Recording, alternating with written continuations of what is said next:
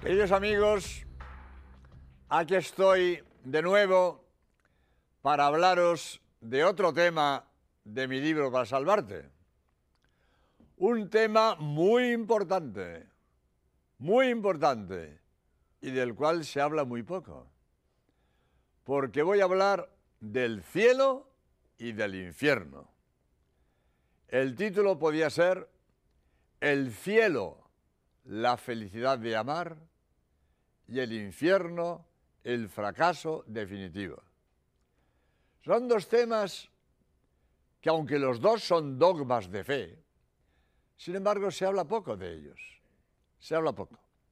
Vamos a ver si en este rato logro decir algunas ideas que os ayuden a vuestra salvación eterna.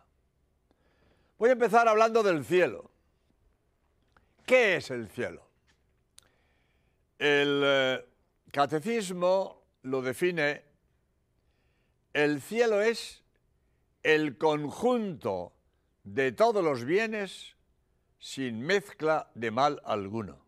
Está muy bien dicho, muy bien dicho. Cuando yo era pequeño, yo preguntaba, ¿en el cielo hay bicicletas? Porque yo a mi edad me encantaba la bicicleta. Tenía una bicicleta que yo, sentado en el sillín, no llegaba a los pedales. La bicicleta era más grande que yo. Pero me encantaba la bicicleta. Y yo decía, en el cielo hay bicicletas, porque si en el cielo no hay bicicletas, yo, ¿cómo voy a ser feliz en el cielo? Yo quería una bicicleta. Y para mí era necesario tener una bicicleta en el cielo. En el cielo hay bicicletas me decían, sí, hombre, sí, allí tendrás todo lo que quieras, no te preocupes, allí tendrás todo lo que quieras.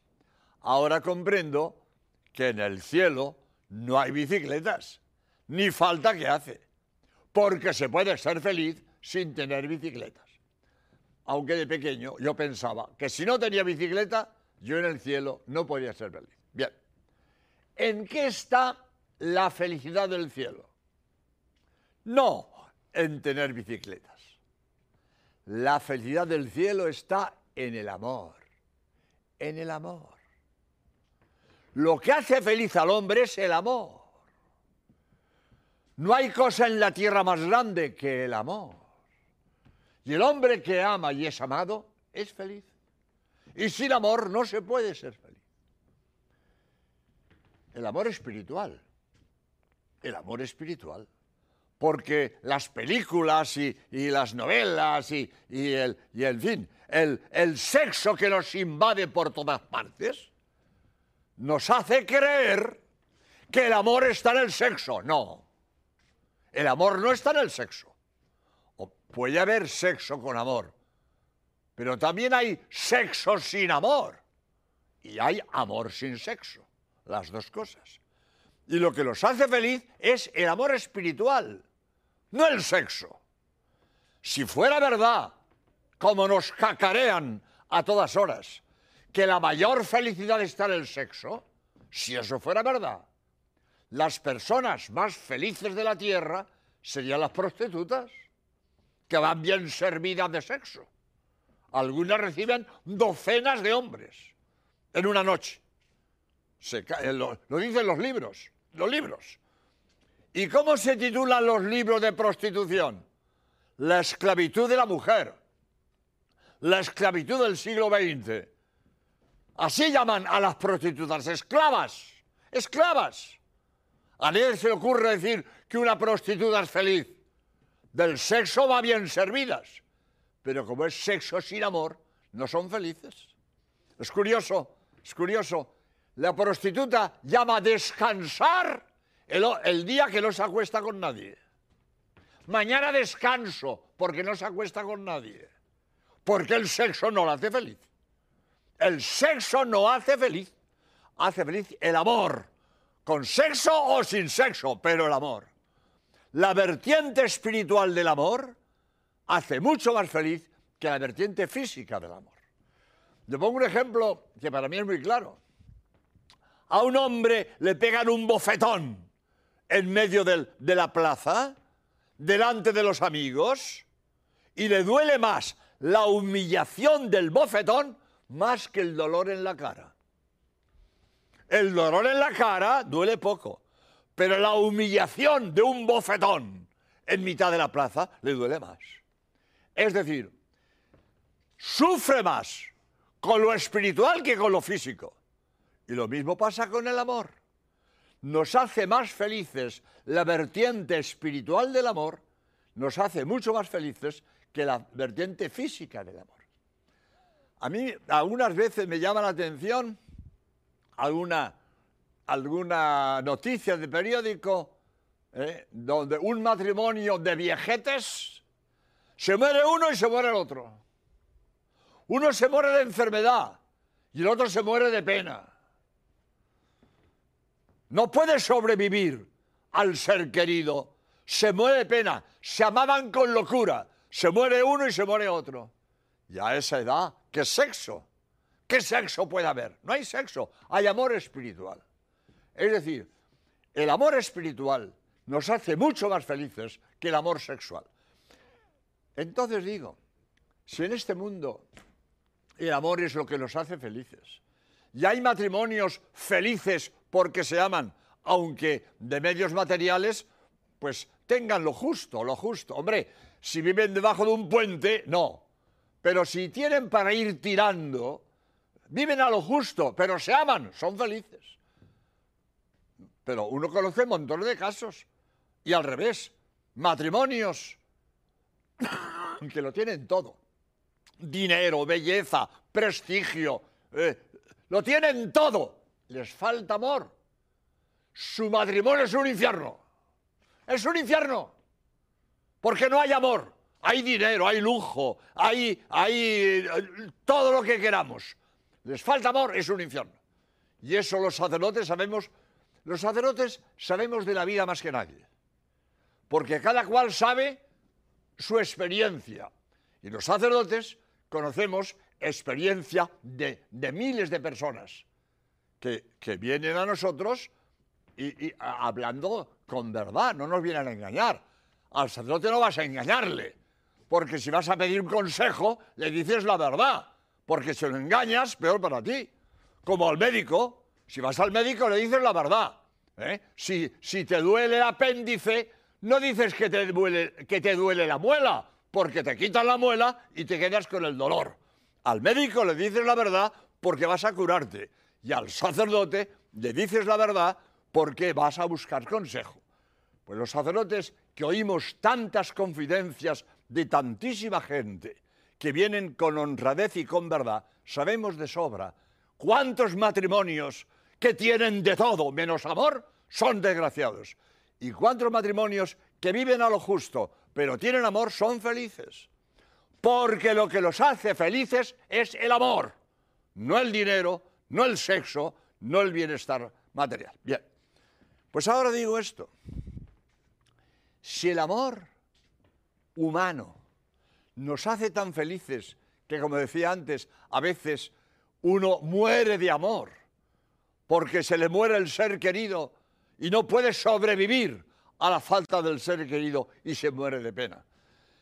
Si en la tierra el amor hace tan felices y estamos llenos de defectos, porque todas las personas tenemos defectos, no hay nadie que no tenga defectos. Pues si el amor a una persona llena de defectos nos hace tan felices, ¿qué será el amor a Dios? Cuando lo conozcamos. Cuando lo conozcamos como es, porque aquí en la tierra nuestro pequeño entendimiento no conoce a Dios. Como dice San Pablo, aquí lo que conocemos de Dios es una caricatura, una caricatura. No tenemos capacidad para conocer a Dios. Conocemos una caricatura de Dios. Pero en el cielo, cuando conozcamos a Dios como es, y veamos lo digno de amor que es, lo vamos a amar con tal intensidad que ese amor nos hace felices. El amor a Dios, cuando lo conozcamos como es, no en caricatura, como ahora lo conocemos. y segundo, cuando nos sentamos, cuando nos sintamos amados de Dios. Porque en este mundo mucha gente se queja de que no es amada. Mucha gente, los, sacerdotes de esto, sabemos una barbaridad. Gente que vive falta de amor, falta de cariño, que desearían ser amados, porque en la tierra no se sienten amados. Cuando tú te sientas amado de Dios, vas a ser tan feliz que eso es el cielo. Amar a Dios y ser amado de Dios. Amar al ser más digno de amor que puedas concebir y ser amado de la persona que más te ama que tú puedes concebir. Este amor a Dios y ser amado de Dios, ese es el cielo.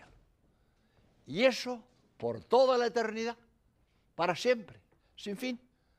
Porque para ser feliz hace falta gozar de un bien sin limitación, para siempre. Porque si se me va a acabar, la pena de que se me acaba me entristece. Si yo quiero gozar de algo, tengo que gozarlo para siempre. Porque si se me va a acabar, me entristece la pena de que se acaba. Si a un ciego le devuelven la vista para un día, eso no lo hace feliz. Él quiere vista para siempre. Hombre, vas a ver un día. Hombre, bien, algo es algo, menos es nada. Pero yo no quiero ver un día, yo quiero ver siempre, dice el ciego. A mí que me cure la vista, pero para siempre, para toda mi vida. Ah, no le basta que le curen para ver un día, quiere ver hasta la muerte a un preso, le dan libertad de una hora, eso no lo hace feliz. Eso lo hace feliz. El que libertad del todo. No, no, te vamos a dar libertad para una hora. Eso no lo hace feliz.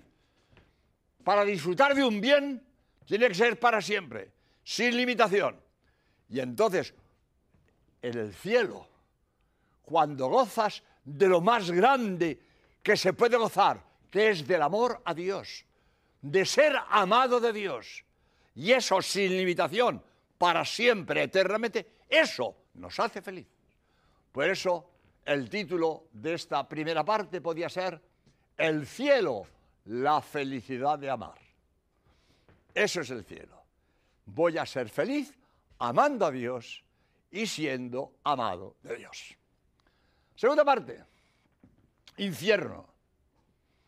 El título podía ser el infierno, el fracaso definitivo. El infierno, fracaso definitivo. Dice el catecismo, ¿qué es el infierno? El conjunto de todos los males sin mezcla de bien alguno. Muy bien dicho. El conjunto de todos los males, sin mezcla de bien alguno. Eso es el infierno. El infierno, ay, no gusta. Es un tema que no gusta. Por eso se habla poco del infierno. A la gente no le gusta que hablen del infierno. Y los, sacerdotes, pues para no molestar a la gente, no hablan del infierno. Pero el, infierno es dogma de fe. El infierno es dogma de fe. Y si el, el, Evangelio me habla del infierno, ¿con qué derecho arranco yo las páginas del Evangelio que me hablan del infierno. Hay que predicar del Evangelio entero, entero. Y si el Evangelio habla del infierno, habrá que hablar del infierno. ¿Con qué derecho arranco yo las páginas que no me gustan del Evangelio? Hay que hablar del infierno porque es dogma de fe, aunque a la gente no le guste, porque a la gente no le gusta, no le gusta. Y muchos prefieren ignorar el infierno no quieren pensar en el infierno. Más vale no, no angustiarse la vida. Más vale no amargarse. ¿Para qué pensar en el infierno? No me gusta pensar en el infierno. Un disparate. Un disparate. Es como si el estudiante no quiere pensar en el examen. Mira, a mí no me amargues la vida, ¿sabes? No me hables del examen. A mí no me amargues, déjame en paz. Idiota. Idiota. Si te vas a examinar, piensa en el examen, hombre. ¿Qué programa tienes? ¿Qué dificultad tiene? ¿Qué, pregunta difícil hay? Piensa en el examen. Porque si no piensas, te van a suspender. lo que es verdad, lo que, lo que, lo que es una realidad, lo que puede acontecerme, es lógico que piense en ello. Yo no pensaré en tonterías que son patrañas, pero lo, que sé que es verdad y que, y que puede realizarse en mi vida, yo tengo que pensar en ello. Si, no te, si tengo sentido común. Mucho menos, que estéis mucho. Yo, como no quiero en el infierno, yo tranquilo. ¿Tranquilo de qué? ¿Qué te has creído? ¿Que, por tú que porque tú niegues el infierno, desaparece el infierno? No, hombre, no. No, hombre, no. Tú negarás el infierno de pico, pero el infierno sigue igual. El infierno desaparece porque tú lo niegues. El infierno existe porque Cristo Dios ha dicho que existe. Y si tú no, lo, no quieres creerlo, te vas a enterar, hombre, en cuanto te mueras, fíjate. En cuanto te mueras te enteras, porque no has querido fiarte de Cristo. Cristo afirma que hay infierno eterno. ¿No quieres creerlo? Allá tú. Allá tú. Ya te enterarás por experiencia propia, por no querer fiarte de Cristo. Porque el infierno no desaparece porque tú lo niegues. Porque hay gente así de tonta. Yo, como no creo en eso, tranquilo. ¿Tranquilo de qué? Es que tú te crees que porque tú no creas en el infierno, desaparece el infierno. Yo pongo este ejemplo. Vas al médico, te mira la pantalla, te echa la papilla y ve la papilla bajando ¿eh? por tu esófago, por tu, por, eh, tu, por tu intestino, te dice, oiga, usted tiene úlcera de duodeno. Y sale y dice el médico, mire usted, usted tiene úlcera de duodeno, ¿eh? No me fume, no me tome chorizo, etc. Y sale el otro del médico, ¿será idiota el médico este? Que yo no fume. A mis años voy a dejar yo el tabaco. Que no, que no tome chorizo. Con lo que a mí me gustan los huevos fritos con chorizo. Anda ya el médico este, vaya la porra. Anda, bueno, no hagas caso del médico. Sigue comiendo de todo. Revientas y a la tumba. A la tumba. Porque la úlcera no desaparece porque tú digas que no tienes úlcera. Tú negarás la úlcera, pero la úlcera está ahí. La úlcera no desaparece porque tú lo digas. tú tienes úlcera porque el que entiende te echa la papilla y te mira en la pantalla tienes úlcera, que tú lo niegues, eso no, no cambia la realidad. Las cosas son como son, lo aceptes o lo niegues. Lo sensato es aceptar lo que dice el que entiende. Pero si tú no quieres aceptar lo que dice el que entiende, es tu problema. Allá tú. No hagas caso al médico, come de todo, revientas, ya tú. Por lo tanto, repito, es un disparate ignorar el infierno, es un, un disparate negar el infierno. El infierno está ahí. Es dogma de fe. Y el que no quiera aceptarlo se va a enterar en cuanto se muera. Del infierno hay dos penas. Pena de daño y pena de sentido. La pena de daño es una desesperación de que me he condenado por culpa mía. Maldito yo que estoy aquí porque quise porque pude salvarme y no quise. Estoy aquí por mi culpa. Lo que dice el Evangelio, rechinar de dientes. Un rechinar de dientes. Maldito yo que estoy aquí porque quise. Imbécil de mí que pude salvarme y no quise. Esta desesperación es lo que se llama la pena de daño. Hay un ejemplo muy bonito, se lo oí yo al padre Laburu, un gran predicador español, ya murió, que decía un ejemplo que era muy bonito. Me imagino que, no es histórico. En fin, él lo, contaba, pero, pero no creo que sea histórico. Pero me es igual. Vamos a suponer. Un barco en alta mar, unos chicos en cubierta y un chico se echa una apuesta. ¿Qué os apostáis? ¿Que me tiro al, al agua por 5.000 pesetas? me apuesto 5.000 pesetas que me tiro al agua. Con una condición, que deis la voz de hombre al agua para que el capitán eh, pues gire y me recoja. Pero por 5.000 pesetas me tiro el agua. Es un suponer. Bueno, pues sí, pues venga, de acuerdo. El tío, ¡zas! al agua. ¡Hombre al agua! ¡Hombre al agua! El capitán da, da las vueltas reglamentarias, que no sé cuántas son, las vueltas reglamentarias en su busca. Pero era de noche y los focos no lo encontraban. Quizás cuando pasaban por donde él estaba, pues una ola lo tapaba. Total, que dio las vueltas reglamentarias y al no verlo, enfila el rumbo y allí se queda el chico.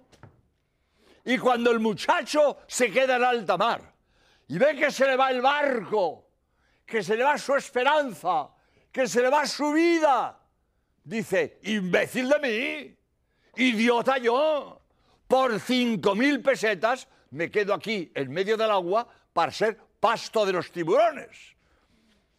Esta desesperación del idiota que por una apuesta de cinco mil pesetas se tira al agua en mitad del Atlántico y de noche y se ve que se le va su vida, su esperanza y su salvación, esta desesperación, me equivoqué, es el grito del condenado, me equivoqué, y ya no tiene solución, me equivoqué. Esta desesperación, me equivoqué porque quise, culpa mía, la desesperación del condenado, es la pena del daño. Pero hay otra pena en el, infierno, se llama la pena de sentido. Cristo habla de fuego. Cristo habla de fuego. Es una palabra metafórica, porque el fuego del infierno no puede ser como el fuego de la tierra, porque atormenta a los espíritus. Pero si Cristo usa la palabra fuego, por algo será. Será un tormento parecido. Es como, eh, decimos, eh, a veces dice, eh, tenía un pedazo de hielo en la mano y lo solté porque me quemaba. Hombre, el hielo no quema. El hielo no quema, pero el dolor del frío se parece a la quemadura. Tenía un pedazo de hielo en la mano y lo solté porque me quemaba.